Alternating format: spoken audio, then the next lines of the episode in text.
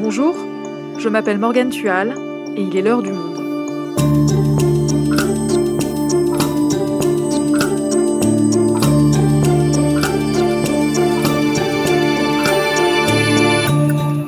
Aujourd'hui, nous allons au Liban, frappé par une crise majeure. Ce pays du Moyen-Orient, qui a longtemps paru fortuné, connaît aujourd'hui une crise financière et alimentaire qui entraîne une bonne partie de sa population dans la grande pauvreté.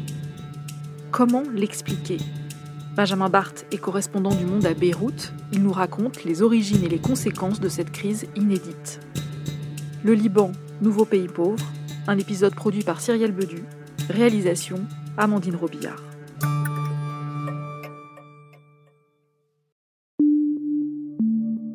Nous sommes à Sin El Fil, une ville située dans la banlieue de Beyrouth, la capitale du Liban. C'est ici que vit Rada, 47 ans. Elle réside avec son mari et ses trois enfants dans un vaste appartement qu'elle a aujourd'hui honte de montrer. Le canapé du salon est vieillissant et abîmé. Sur le plafond, on aperçoit des taches noires, des fuites d'eau que Rada n'a plus les moyens de faire réparer. Faute d'argent, Rada n'enverra plus ses enfants dans des écoles privées à la prochaine rentrée scolaire. Elles sont devenues trop chères pour elle et son mari. Idem pour la nourriture. Le prix des produits alimentaires de base a été multiplié par 5 environ depuis le début de la crise en 2019. Le kilo de pommes de terre qui coûtait moins de 1000 livres libanaises, soit environ 55 centimes d'euros, vaut désormais 6000 livres libanaises, l'équivalent de 3 euros. Plus question donc d'inviter de la famille à déjeuner tous les dimanches comme avant, ni d'acheter de la viande et des produits frais pour les enfants. Désormais, Rada et son mari vont régulièrement récupérer de la nourriture auprès d'une ONG qui distribue des vivres aux Libanais dans le besoin. Le déclassement de Rada n'est pas un cas isolé. Plus d'un Libanais sur deux vit aujourd'hui sous le seuil de pauvreté. Ils étaient 30% avant la crise. L'Organisation des Nations Unies a même déclaré qu'à moins de mesures de sauvetage rapides dans le pays, le Liban pourrait être confronté à une famine.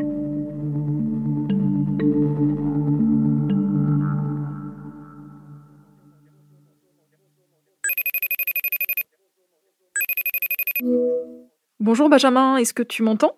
Oui, bonjour Morgane, je t'entends, oui. Benjamin, toi tu es arrivé au Liban il y a sept ans, tu as donc connu le pays avant cette énorme crise. Qu'est-ce qui a changé depuis? Comment ça se manifeste concrètement quand on habite là-bas? Mais écoute Morgane, la, la, crise euh, au Liban, elle est un peu partout. On la voit dans les files d'attente devant les stations d'essence, des files d'attente qui s'étirent sur des, des, centaines de mètres chaque matin à l'ouverture des stations. Euh, à cause de la dévaluation de la livre, les, importateurs de carburant ont de plus en plus de difficultés à se fournir. Euh, L'essence est de facto rationnée et quand on arrive à la pompe, on ne peut plus mettre dans son réservoir que pour 10 000 ou 20 000 livres d'essence, c'est-à-dire environ le quart d'un plein.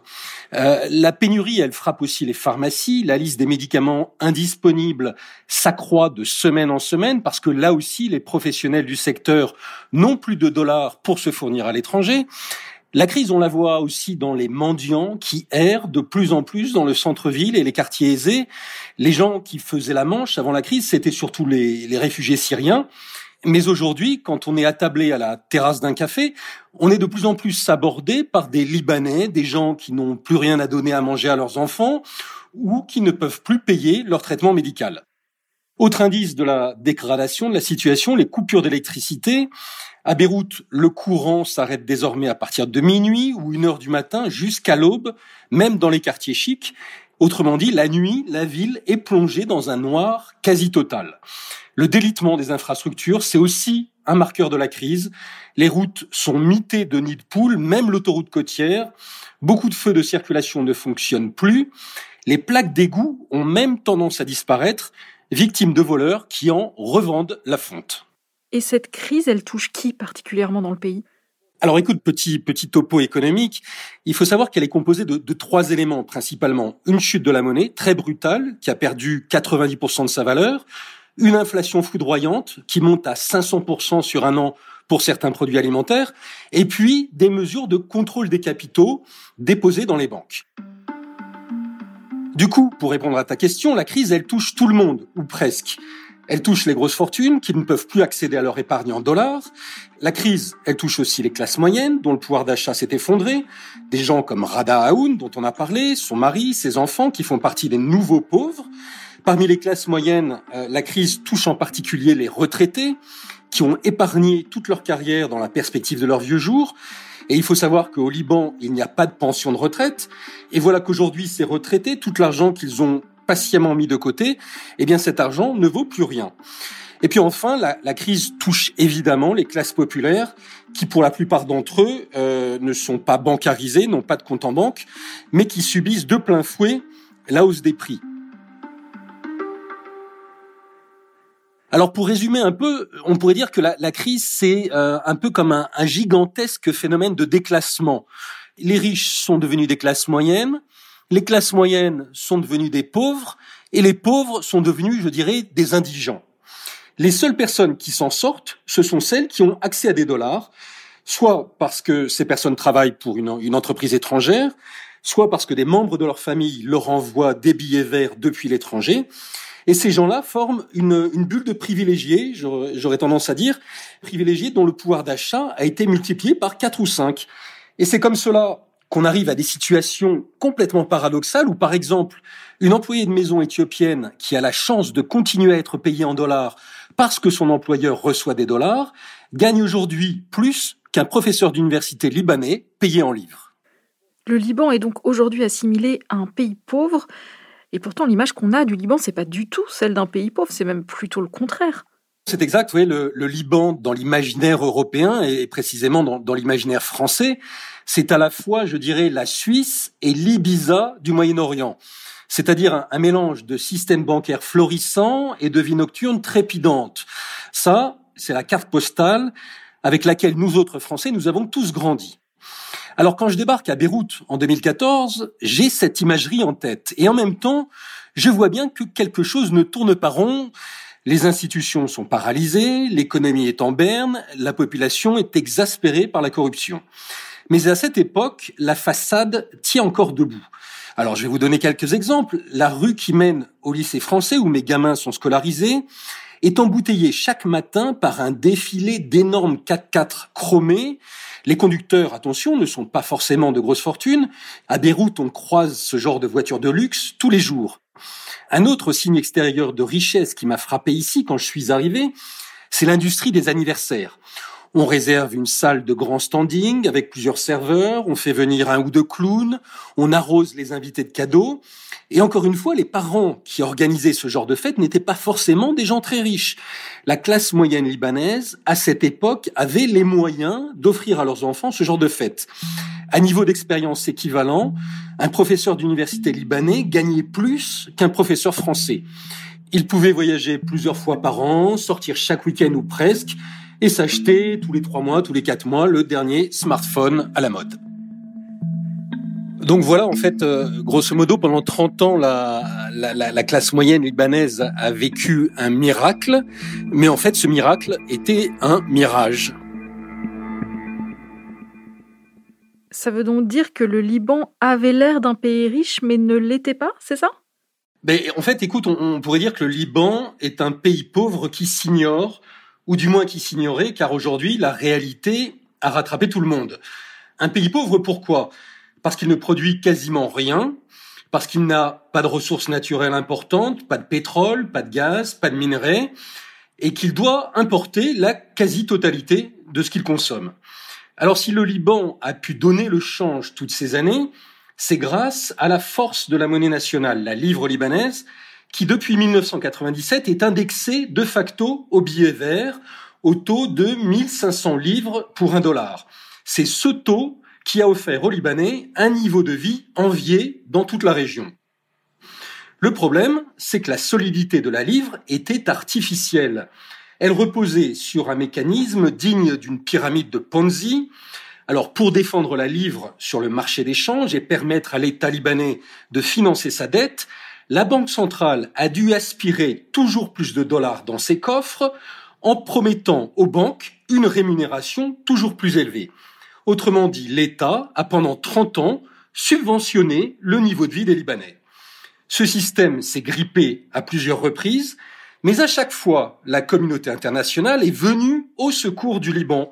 Ce sont les fameuses conférences de Paris 1, Paris 2, Paris 3, organisées notamment sous l'égide de Jacques Chirac. Des grands-messes financières qui ont permis temporairement de renflouer les caisses du Liban. Et qu'est-ce que les politiques libanais faisaient de tout cet argent? Ils ont fait beaucoup de choses, mais ils n'ont pas fait ce qu'il fallait faire.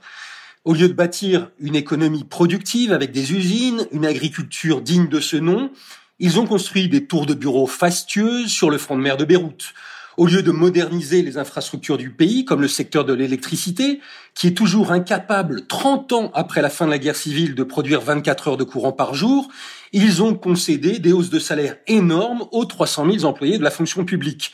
Au lieu de mettre le pays sur les rails d'une croissance harmonieuse, ils ont conforté en fait un système économique clientéliste et ils ont essayé de singer le modèle de développement de Dubaï. Alors ça, c'est la version publique de l'histoire. Il y a aussi la partie obscure. La pyramide de Ponzi dont je viens de te parler a permis aux banques et à leurs actionnaires, qui sont souvent des dirigeants politiques, de s'enrichir grassement. Une partie de l'aide internationale a été détournée, il y a eu des dessous de table, beaucoup de corruption, notamment dans le domaine de l'électricité. En 2003, par exemple, un ministre avait déclaré que 500 millions de dollars destinés à la réforme de ce secteur, l'électricité, avaient atterri dans les poches des chefs politiques, des ministres et d'entrepreneurs. Résultat, l'aide internationale, au lieu d'assainir le système, a encouragé tous ces mauvais penchants et c'est ainsi que le Liban s'est retrouvé en 2019 avec une dette de 92 milliards de dollars, équivalente à 170% de son PIB. C'est le troisième ratio le plus élevé au monde.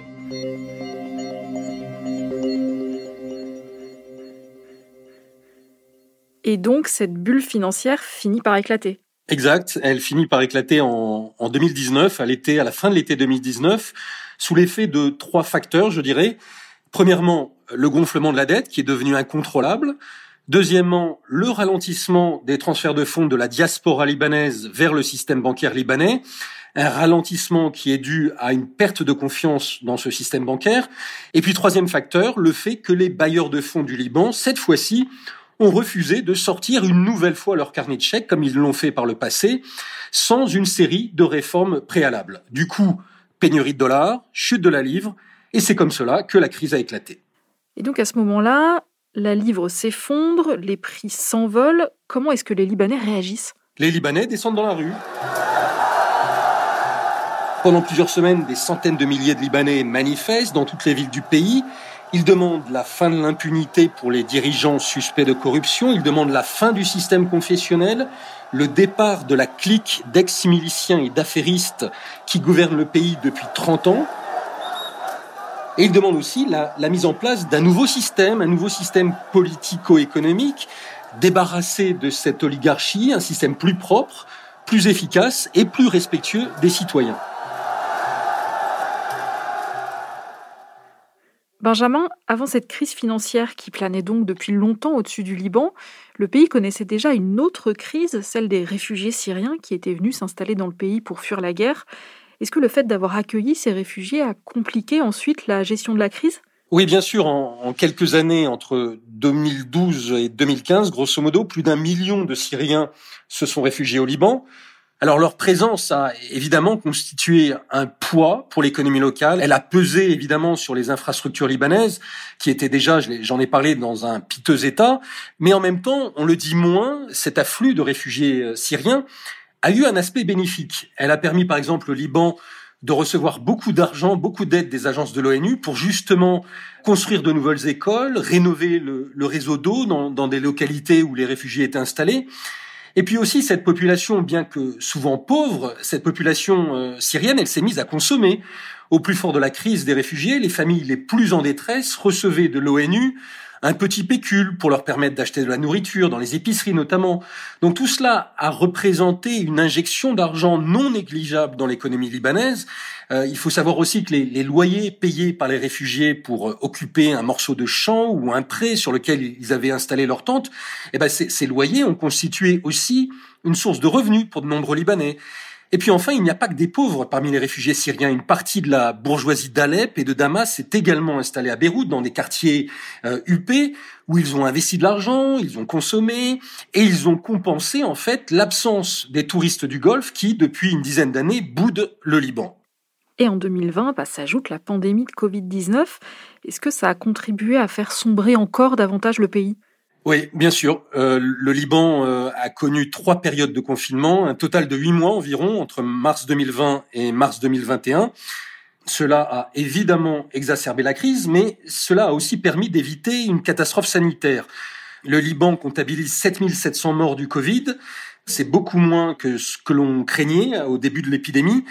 La campagne de vaccination avance lentement car le Liban n'a pas reçu beaucoup de doses de vaccins pour l'instant, mais cette campagne, se déroule de façon à peu près transparente, sans trop d'interférences politiques, ce qui est un exploit dans un pays où le recours au piston est une seconde nature. Donc on a une énorme crise financière au Liban, au-dessus de ça vient s'ajouter la crise sanitaire, et puis le 4 août 2020, c'est l'explosion au port de Beyrouth.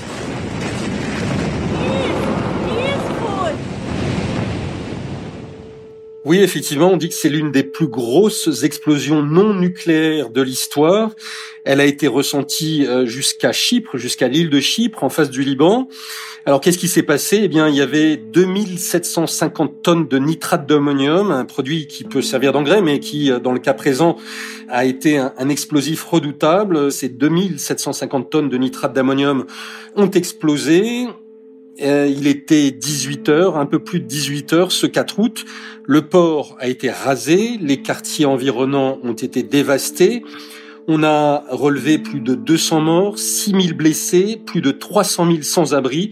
Une enquête a été ouverte, mais près d'un an après, on n'en sait toujours pas beaucoup plus sur l'origine de cette catastrophe. Ce qui est sûr, c'est que cette explosion est le révélateur de l'incompétence criminelle des autorités libanaises. Justement, deux jours après cette explosion, Emmanuel Macron, le président français, se rend sur les lieux. Et face à cette catastrophe et à la crise économique que traverse le pays, il pointe du doigt les dirigeants libanais.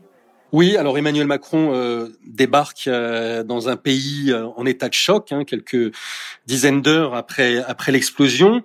Il a des gestes d'amitié très forts pour le peuple libanais. Il dit je comprends votre colère, mais il est là aussi pour signifier la, la défiance des, des, autorités françaises vis-à-vis -vis des responsables libanais.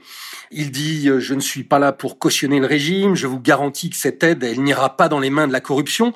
Donc voilà, il amorce un, un virage un peu dans la dans la politique française traditionnelle vis-à-vis -vis du Liban. C'est le temps des responsabilités pour le Liban aujourd'hui et ses dirigeants. Il faut rebâtir la confiance et l'espoir, mais elle suppose une refondation d'un ordre politique nouveau pour mener les réformes indispensables dont les Libanaises, les Libanais ont besoin. Un mois passe, Emmanuel Macron revient à Beyrouth, c'est son deuxième voyage, et là, il exige la formation d'un gouvernement de mission, c'est la formule qu'il utilise, et il veut un gouvernement euh, indépendant, soutenu par tous les partis, mais qui ne soit pas un gouvernement de marionnettes. Ma position est toujours la même, c'est celle de l'exigence sans ingérence, c'est bien un gouvernement de mission qui sera formé au plus vite, au service des Libanaises et des Libanais. Deux semaines pour mettre en place un gouvernement qui sera à même de mener les réformes que la communauté internationale attend depuis des années. Une semaine passe, une deuxième semaine, une troisième, une quatrième, constat d'échec intégral.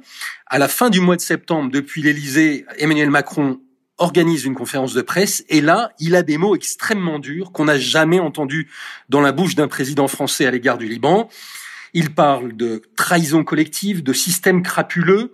Il dit j'ai honte pour vos dirigeants. Bref, il acte l'incapacité de la classe politique libanaise à euh, taire ses divisions, à agir pour euh, le bien collectif et à s'accorder sur la composition d'un nouveau gouvernement. Et à part dénoncer la corruption de la classe politique, Emmanuel Macron, si j'ai bien compris, a annoncé des aides, c'est ça? Et d'ailleurs, plus largement, est-ce que la communauté internationale se mobilise pour aider le Liban? Oui, alors la communauté internationale se mobilise tout à fait. Euh, dans la foulée de l'explosion du port, la France a débloqué 50 euh, millions d'euros, principalement dans le domaine de la santé et de la sécurité alimentaire. 50 millions supplémentaires d'euros seront engagés en 2021. Il s'agit donc d'une aide d'urgence hein, euh, qui est mise en œuvre par les ONG et qui ne passe pas par le gouvernement libanais parce que euh, Emmanuel Macron, comme il l'a dit, euh, désormais n'a plus confiance dans le gouvernement et ne veut pas s'exposer à d'éventuels détournements, corruption, etc. Euh, la communauté internationale également, à côté de la France, participe également à, à cette aide d'urgence, mais il s'agit bien d'une aide euh, humanitaire, d'une assistance alimentaire, euh, d'une aide à l'armée, aux services de sécurité. Ce n'est pas une aide budgétaire, ce n'est pas une aide au développement, parce que cette aide-là, qui est la seule qui pourrait permettre au Liban de relever véritablement la tête, elle est conditionnée au passage de réformes très très importantes, de réformes structurelles que la communauté internationale concrètement attend depuis euh, pratiquement plus de dix ans et que euh, les autorités libanaises, pour l'instant, euh, sont, sont, incapables de, de, mener à bien et font à peu près tout pour ne pas être obligés de, de, de, les mener. Mais ça veut dire qu'il y a des pistes potentiellement pour que la situation s'améliore? Qu'est-ce qu'il faudrait faire pour ça? La piste logique, la voie logique, ce serait qu'un gouvernement soit formé, qu'il adopte un plan de, redressement financier, qu'il obtienne un prêt du FMI, un, prêt qui pourrait monter, euh, dans le meilleur des cas, à 10 milliards de dollars. Toutes les aides internationales bilatérales qui ont été promises au Liban ces dernières années, notamment des aides qui ont été promises à la conférence CEDRE, qui a été organisée par la France en 2018, eh bien, à ce moment-là, ces aides pourront être débloquées, mais pas avant. C'est euh, les réformes d'abord et l'aide budgétaire et l'aide au développement ensuite. Le problème, c'est que pour l'instant, on n'est pas du tout parti sur cette voie. Le pays n'est plus au bord du gouffre, il est tombé dedans. Et la question que tout le monde se pose, c'est combien de temps la chute va durer? J'ai parlé récemment avec la coordinatrice humanitaire de l'ONU, euh, qui est basée à Beyrouth, et elle a eu cette phrase terrible. Elle m'a dit, si rien n'est fait dans les deux ans qui viennent, le Liban se retrouvera au niveau des pays du Sahel. Merci Benjamin. Merci Morgane.